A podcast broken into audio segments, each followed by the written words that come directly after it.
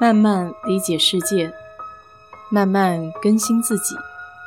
一路人生，要去开心，要去期待，要去热爱。我是 DJ 水色淡子，在这里给你分享美国的文化生活。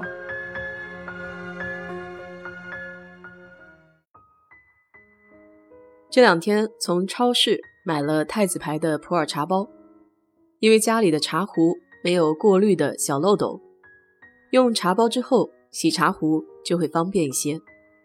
不过这个普洱茶包只能泡一次，第二次再泡的时候水那么清就没有味道了。连喝了两天普洱，夜里鼻子直冒火。上网查了一下，还真不是所有体质都能喝普洱。记得之前喝普洱还会肚子疼，那种怪异的感觉就像肠子搅在了一起。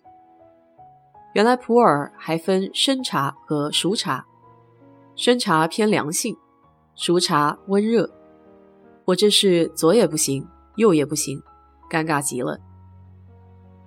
要说起在休斯顿的好处，其一就是中国超市里的茶选择还挺多。不能喝普洱，至少还有茉莉、绿茶、玫瑰等等。疫情之前，在公司的茶水间，尽管大部分选择都是咖啡，但也有少许茶包可选，就是口味比较怪，比如荷花口味的绿茶，还有生姜桃子味的绿茶。我第一任老板是个丹麦女生，她每次到茶水间休息。都会自制一份简易的奶茶，用红茶包泡水，然后在茶水里倒上 half half，这在国内应该叫咖啡伴侣，一半是奶油，一半是牛奶，有粉状的，也有那种小盒子装的液体。咖啡里加上这个，口感就会丝滑不少。他从来不喝咖啡，就喝这种奶茶，我也试过一次。不加糖的话，味道会有些淡。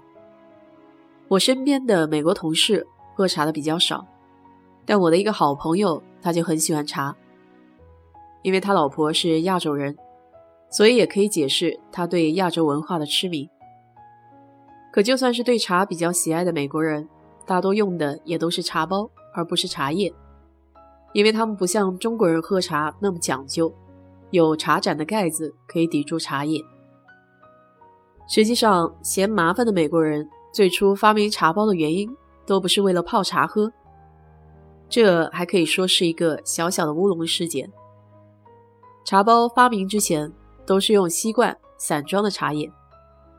一九零八年的六月，纽约的茶商 Thomas Sullivan 为了推广茶叶，他想出了把少量的茶叶装入一个个小丝带，寄给潜在的客户尝试。这个做法的本意其实是降低样品的成本，同时用丝绸来凸显茶的高级。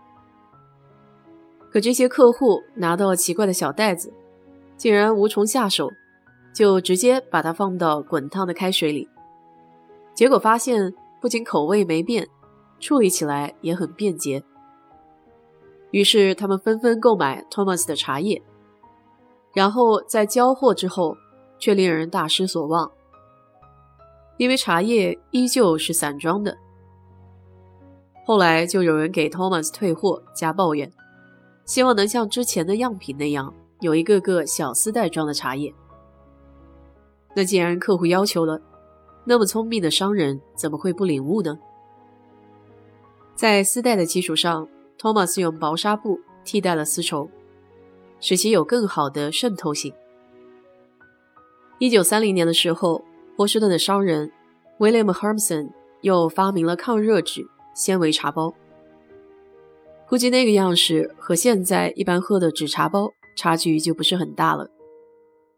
这种茶包的造型还有个专业术语叫单囊，形式简单，但坏处就是茶叶会挤在茶包里，冲泡的时候速度会很慢。